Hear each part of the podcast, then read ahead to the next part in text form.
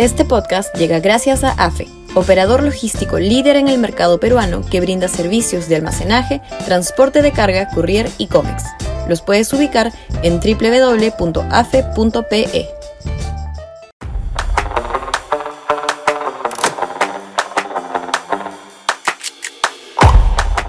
La derecha con López Aliaga. Sudaca, Perú. Buen periodismo.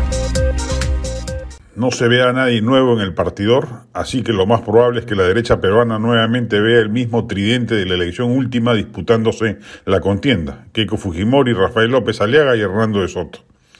De hecho, este columnista simpatiza más con las ideas de De Soto, pero claramente el coautor del otro sendero ya cumplió su ciclo vital y su presencia podría ser más bien la de una máquina de ideas.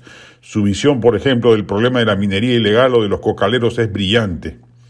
Keiko Fujimori debe renunciar a la política. Ha pervertido la esencia del Fujimorismo de los 90, convirtiendo al keikismo en una versión mercantilista y mediocre de lo que fue el espíritu reformista del gobierno de su padre. Además, carga con la inmensa mochila dual de los 90 y de su propia gestión, cuando fue oposición parlamentaria irracional y estúpida de PPK, desperdiciando la ocasión de oro de conciliar las dos derechas que llegaron a la segunda vuelta y pudieron haber transformado este país. En segunda vuelta, además, ya está probado, Keiko pierde con cualquiera. López Aliaga es inmamable en su conservadurismo moral y si ganase una elección habrá un clarísimo y fuerte retroceso en derechos civiles. Pero en verdad eso ya lo estamos viviendo también ahora, en un gobierno supuestamente de izquierda, que acaba de avalar, por ejemplo, la eliminación de la educación sexual integral de la currícula educativa. López Aliaga tiene una ventaja sobre el resto de contendores mencionados, es disruptivo. Y eso en una contienda que va a ser polarizada es una ventaja enorme.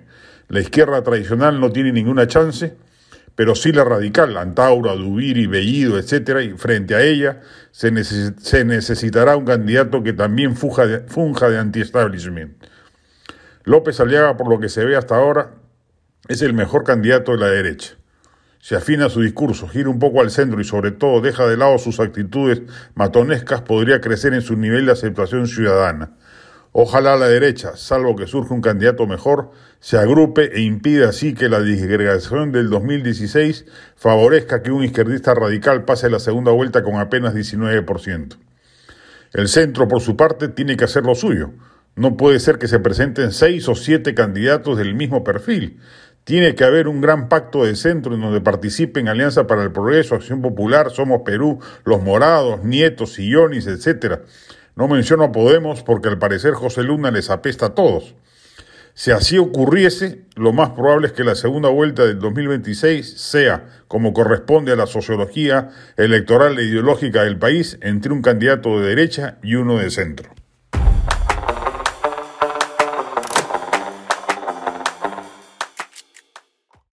Este podcast llegó gracias a AFE, operador logístico líder en el mercado peruano que brinda servicios de almacenaje, transporte de carga, courier y cómics.